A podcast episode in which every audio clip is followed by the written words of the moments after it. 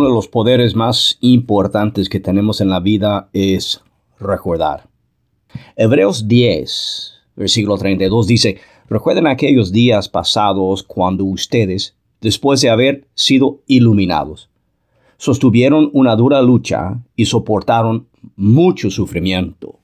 ¿Cuál es la realidad de la vida real en que vivimos?